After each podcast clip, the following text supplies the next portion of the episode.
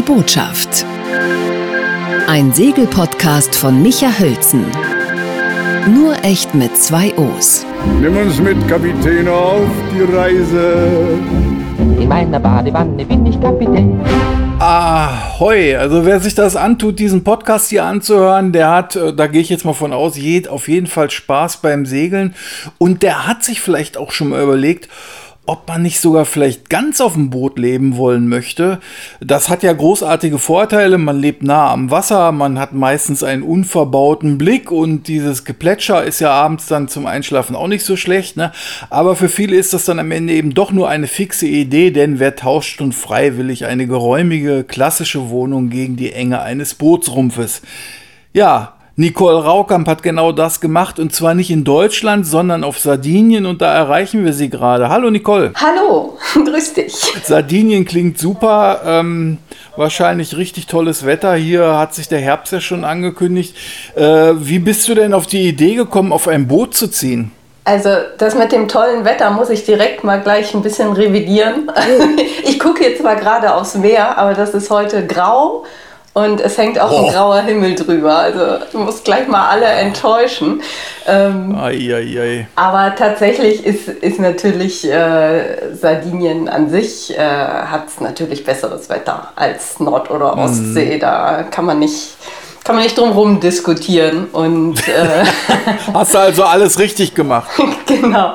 Also ich bin ja schon vor zehn Jahren ausgewandert nach Sardinien und äh, vor knapp zweieinhalb, drei Jahren äh, gab es in meinem Leben halt so eine, so eine Situation, wo ich äh, einfach überlegt habe, wie es wie ich gerne leben möchte und wie ich gerne auch wohnen möchte, weil ich irgendwie nach einer Trennung aus dem gemeinsamen Haus ausgezogen bin und da habe ich tatsächlich okay. gemerkt, ähm, ich hatte zu dem Zeitpunkt gerade mal überhaupt gar keinen Bock auf vier Wände um mich rum. so. Da stand so für dich irgendwie auch so dieser, dieser Gedanke im Vordergrund, äh, dass man, äh, man, man ist so ein bisschen auf dem Wasser so ein bisschen freier und hat so ein bisschen so einen etwas weiteren Blick. Ja, also eher auch freier, freier im Kopf. Also mal, ähm, mhm. ich hatte dadurch, dass ich mir dann halt ein Boot zugelegt habe, einfach die Möglichkeit, mir, mir nochmal zu überlegen, wie ich gerne leben möchte, was ich gerne machen möchte, ob das Leben auf dem Boot überhaupt äh, etwas für dauerhaft ist oder nicht. Also ich war auch an so einem mhm. Punkt, wo ich überlegt habe, möchte ich das überhaupt wirklich, weiß ich das? Und äh, man kriegt sowas am besten ja immer raus, wenn man es einfach macht und nicht, nicht lange irgendwie überlegt. Und äh, so, so bin ich einfach auch als Person ein bisschen gestrickt, dass ich eher mache und mal gucke mhm. als, als mir irgendwie groß zu überlegen, ist es jetzt hier Liste A, Liste B, Projektplan. Habe ich an alles gedacht. Pluspunkte, Minuspunkte und dann genau. bilanzieren genau. und so ist nicht so deins, sondern du hast, du bist direkt reingegangen. Wusstest du denn von Anfang an, was für ein Boot für dich vielleicht auch in Frage kommt oder hast du da einfach mal geguckt, was so im Angebot ist und dann einfach zugeschlagen? Ja, sowohl als auch so ein bisschen. Also ich kam von einer 9 Meter Yacht und mhm. äh, wusste, das ist ungefähr die Größe, die kann ich gut allein handeln und die hat im Zweifel auch, wenn sie ordentlich bauchig gebaut ist, ähm, viel, viel Platz für eine Person. Also da, da, kommt, man, da kommt man klar. So. Also ich brauchte mhm. irgendwas mit Stehhöhe und äh, ich ja. bin aber auch nur nicht zwei Meter groß. Und ich brauchte irgendwas, was ich alleine segeln und handeln kann. So, und dann ah, ja. ging halt hier die, die Suche auf Sardinien los. Und da muss man schon sagen, das Angebot ist relativ eingeschränkt an so kleinen Yachten. Und ja. Das hat dann irgendwie noch ein halbes Jahr gedauert, bis ich, bis ich was gefunden habe. Ähm, aber so, da, das, ich, ich, sag mal, das erste Boot, das, das einigermaßen passte auf das, was ich, was ich brauchte und suchte und das auch noch gut gepflegt war, ähm, das, das ist es dann geworden. So. Das hast du dann irgendwie gleich äh, rübergefahren nach Sardinien und dann bist du gleich eingezogen, oder wie? Genau, also das, das war ja schon auf Sardinien, allerdings an der Westküste. Ich habe mhm. das in Torre Grande gefunden. Das ist so ein, so ein unbekannterer Fischerhafen, allerdings mhm. relativ groß und mit einer mhm. großen Segelgemeinde. Und von da aus habe ich es dann äh, rumgesegelt bis nach Olbia, meinen, meinen jetzigen Heimathafen.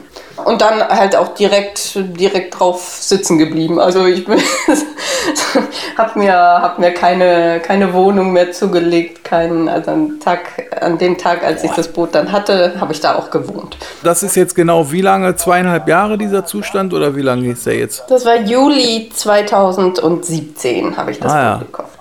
Okay. Gab es inzwischen mal Momente, wo du gesagt hast, hm, äh, weiß ich jetzt auch nicht, ob das so eine clevere Entscheidung war, oder ist es andersrum genau so, dass du so denkst, nee, wow, das war genau das Ding und ich habe es jetzt ausprobiert und jetzt weiß ich erst, wie geil es wirklich ist. Also auch da wieder, sowohl als auch. Also gibt schon äh, sicher Momente, wo man denkt, irgendwie, ey, das ist alles so furchtbar teuer und das ist irgend so ein Boot frisst dir die Haare vom Kopf oder du ist ja so. Oder du, du liegst irgendwie bei, bei Sturm am Steg und das Boot legt sich quasi auf die Seite und du kannst nicht schlafen und wachst morgens mit mega Augenringen auf. Und dann da habe ich schon manchmal gedacht, irgendwie, wie bekloppt bist du eigentlich? so. Aber ähm, so unterm Strich ist das schon eine, eine richtige Entscheidung gewesen. Einfach weil, Ja, schön. ja, ja, weil es dir einfach eine, eine gewisse Lebensqualität noch gibt und, und eine gewisse Freiheit. Die, Ja. ist, die ist tatsächlich nicht, äh, ähm, nicht unbedingt so gemeint, dass ich jetzt jeden Tag irgendwie frei durch die Welt segle. Ich habe ja auch noch irgendwie Arbeit und Verpflichtungen und, äh, und einen Freund und Familie und so. Aber ähm, die, also allein die Möglichkeit, es zu können, also von jetzt auf gleich los zu können und halt dieses kleine Refugium zu haben, ähm, das nur meins ist und, und wo ich einfach machen und denken kann, was ich gerne möchte und dann irgendwie sich mal in die nächste Bucht setzen und äh, beim, beim Glas Wein irgendwie über die Welt nachdenken oder morgens mit Ja. einem Kaffee am Steg aufwachen. Also es sind, sind so kleine Glücksmomente, die echt, äh, wo wo ich sage, die machen so viel aus. Ähm, da kannst du auch ruhig mal 40 Knoten am Steg haben. Setzt natürlich aber voraus, äh, dass man auch äh, jetzt äh, von der, aus der materiellen Perspektive betrachtet ein sehr, ja, fast schon spartanisches Leben führt. Also ich zum Beispiel bin ein Mensch, ich habe unfassbar viel Zeugs, ich bin totaler Technikfreak und dies und das. Meine Frau kriegt jeden Tag Schreikrämpfe, wenn ich wieder irgendwas nach Hause schleppe. Das kann man natürlich irgendwie auf dem Boot vergessen, das kriegt man gar nicht alles verstaut. Aber da bist du offensichtlich dann sowieso so ein bisschen, ja, wie soll ich jetzt sagen, äh, schlichter aufgestellt. Also ne- im Sinne von eine eine Einfachheit. Ich glaube, das lernt man relativ schnell. Also ich bin auch eher so ein Sammlertyp. Wenn ich eine Wohnung habe, wenn ich eine Wohnung habe, ist die voll. Also wenn es ein Zimmer ist, ist das voll. Und wenn es vier Zimmer Okay. sind, sind die voll. So.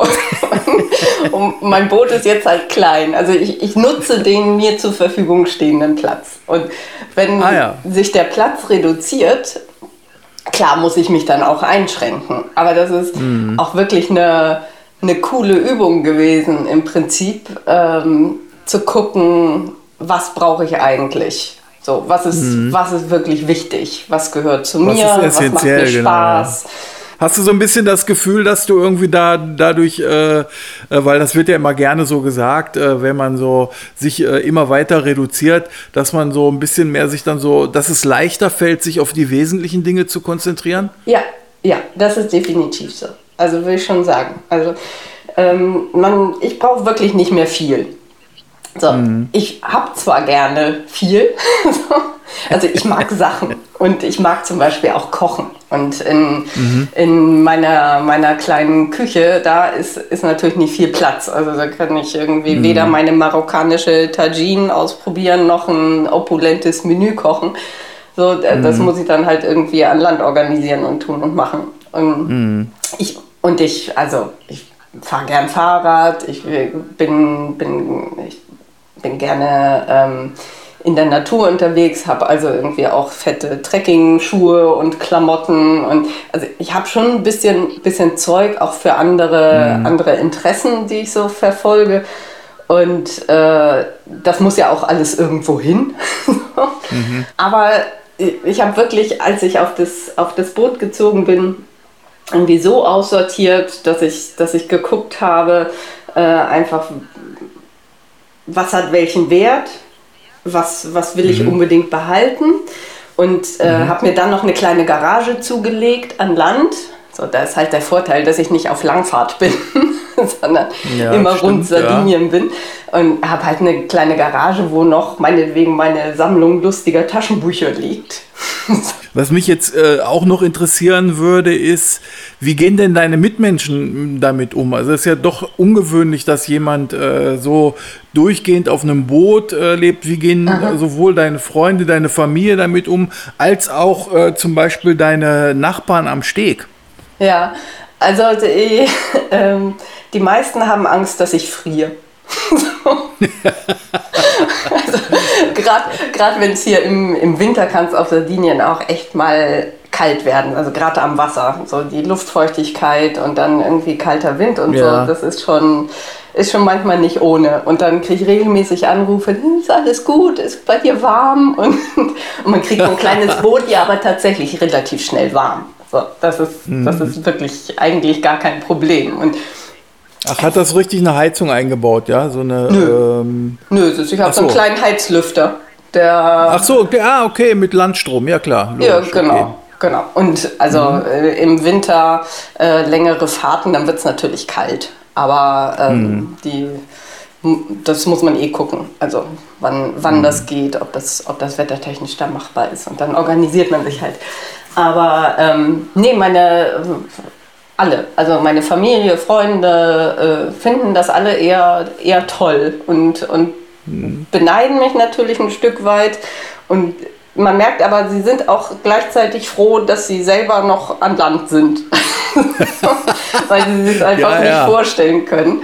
Äh, so, ja. so zu leben. Und sie können sich, viele können sich nicht vorstellen, dass mir das Spaß macht. Äh, du lebst ja da auch nicht als Einsiedler, das habe ich jetzt schon so ein nee. bisschen rausgehört. Also ich kann das total gut nachvollziehen, was du beschrieben hast mit dem Kochen, äh, dass man, wenn man da so begrenzt ist, also ich war ja jetzt auch da mal drei Monate mit so einem kleinen Segelboot da rund England unterwegs ja. und am Ende hat es mich echt genervt, dass man wirklich da nur mit zwei Flammen und so ganz spartanisch, ne, weil mhm. da kocht man dann automatisch auch immer so ein bisschen dasselbe dasselbe, äh, mehr oder weniger, weil so viele Gerichte gibt es dann eben auch nicht, die sich so mit so, äh, ja, mit so Bordmitteln dann da lösen lassen. Ja. Ähm, das fand ich auch irgendwie ganz blöd. Äh, aber du hast ja irgendwie dadurch, dass du so Kontakt hast, äh, dann zu, zum, zum, zur Landbevölkerung, also über deine Familie und über Freunde, äh, das ist ja ganz schön. Also da kann man, und, und da sieht man dann ja wahrscheinlich auch nochmal so das Landleben wieder mit anderen Augen, wenn man so ein bisschen Abstand dazu hat, kann ich mir vorstellen. Ja, ja, ja, ja. Also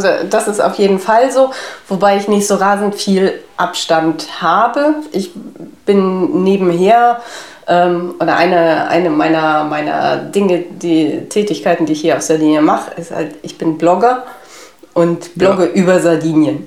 So, das heißt, ich bin regelmäßig an Land unterwegs und treffe Leute und äh, das ist auch mein mein Anspruch im Prinzip, den ich auf dem, auf dem Blog dann auch habe, einfach zu sagen, so, man segelt man nicht an der Insel vorbei, sondern irgendwie setzt dich in Kontakt mit den, mit den Menschen, die da sind und mm. fahr auch mal ins Hinterland und äh, genau, guck, guck einfach, was die, was die Insel ausmacht und wie sie, wie sie ist. Ja, du versuchst so ein bisschen die Faszination, höre ich da so raus, oder diese Liebe zu der Insel, äh, die du selber ja offensichtlich empfindest, äh, dann an andere weiterzugeben.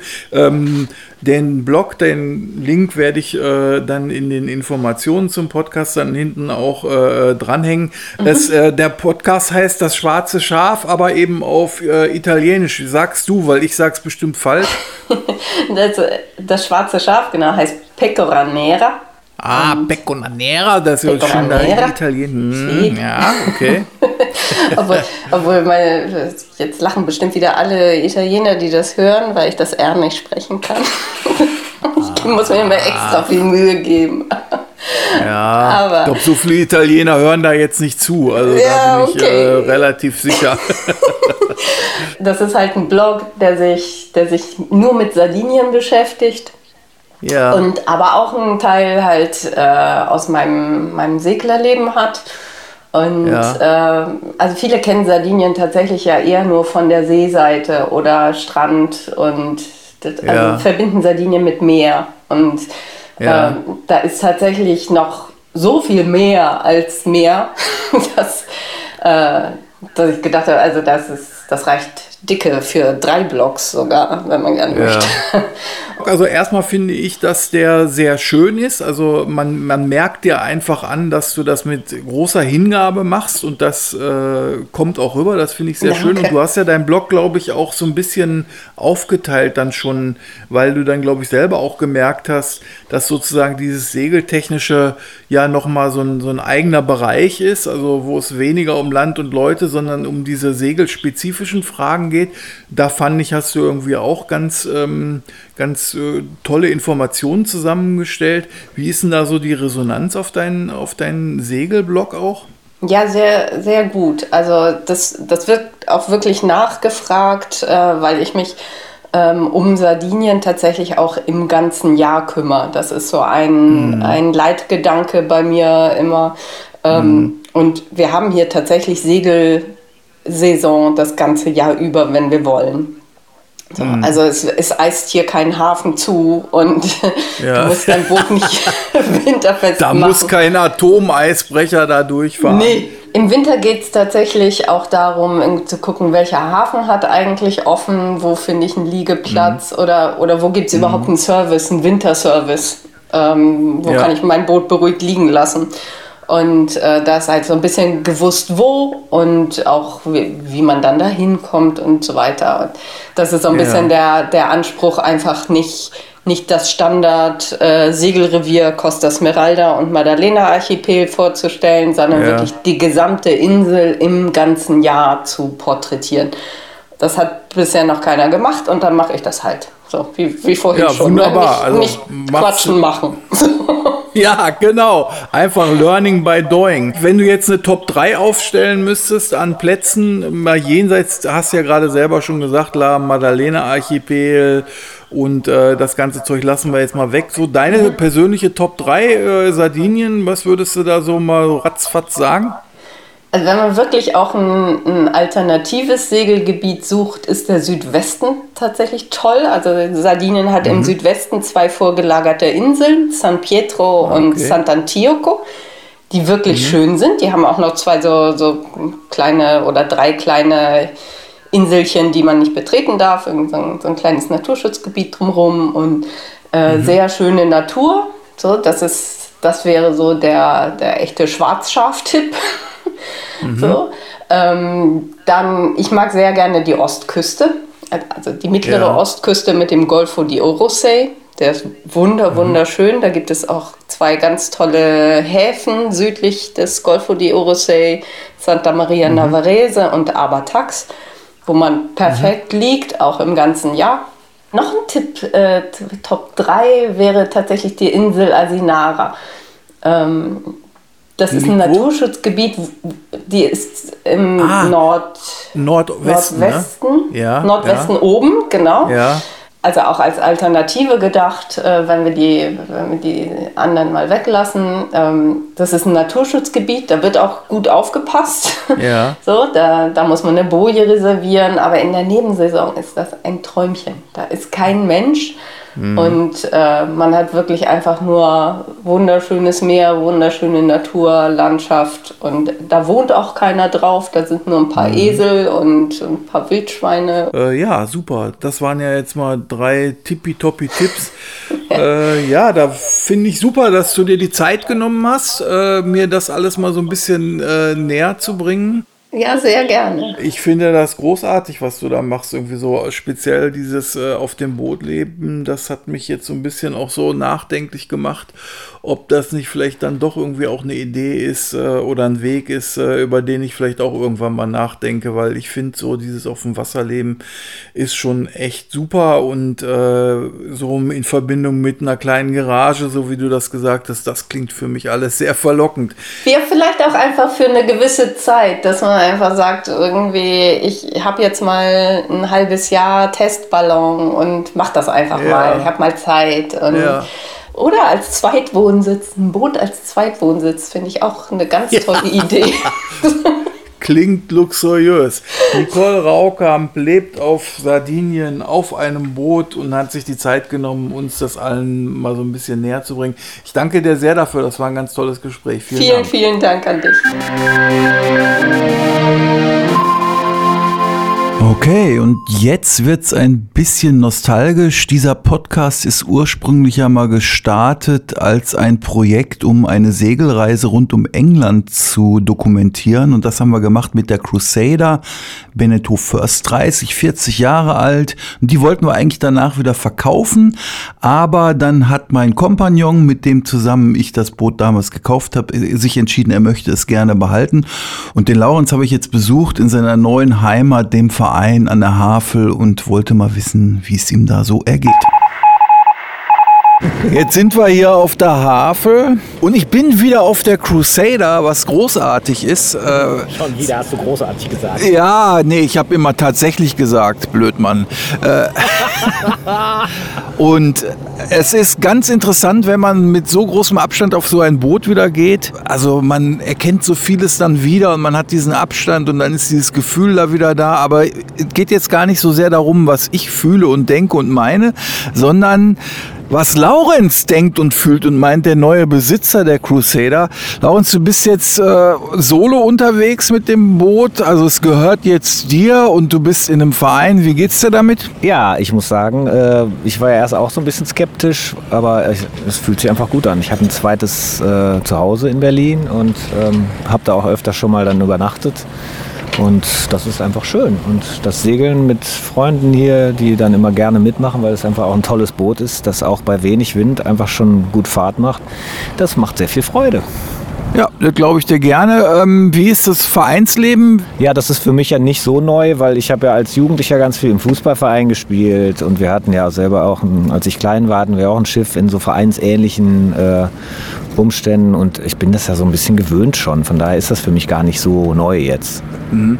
Und ähm, die Leute sind total nett, hilfsbereit. Da war jetzt zum Beispiel beim Wiederaufstellen des Masts, äh, nachdem wir ja da über Stettin hierher gefahren sind, hat mir ein knapp 80-jähriger äh, Kollege oder Kamerad, sagt man da ja wohl. Äh, Kamerad sagt man, man da. Tatsächlich Kamerad. Mhm. Der hat mir dann geholfen beim Maststellen und das war ganz toll. Also, und, äh, boah, er war ein bisschen streng und so berlinerisch so, ne?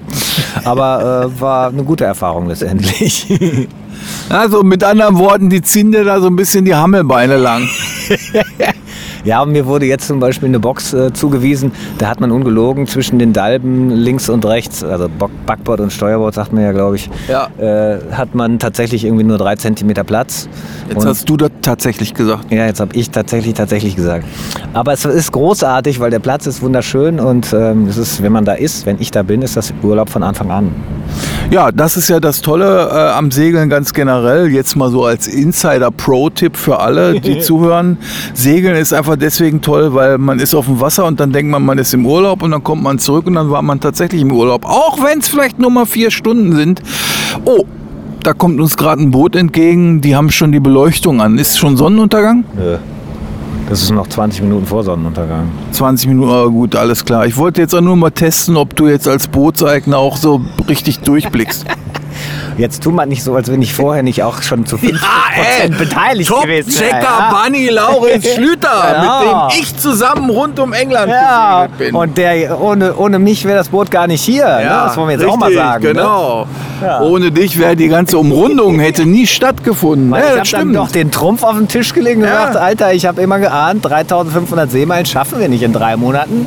Deswegen habe ich, was habe ich gemacht? Der Checker Bunny schlechthin, vier Monate freigehalten. Maximum Respect für Laurenz Schlüter. Du hast jetzt ein, äh, auch so ein Gestell gekauft fürs Winterlager?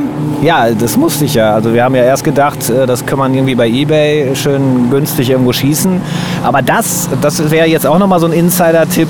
Macht sowas am Anfang der Saison, weil da gibt es dann viel mehr Leute, die das loswerden wollen. Am Ende der Saison suchen viele, so wie ich, eben äh, so ein so ein Lagerbock, so nennt man das tatsächlich Winterlagerbock und äh, das war, es war tatsächlich bei eBay so schnell alles weg und viel zu weit weg und das, der Transport wäre teuer gewesen, Ja. dass ich dann tatsächlich gesagt habe, okay, dann muss ich jetzt wirklich in, tief in die Tasche greifen und so ein Ding mir anfertigen lassen. Okay.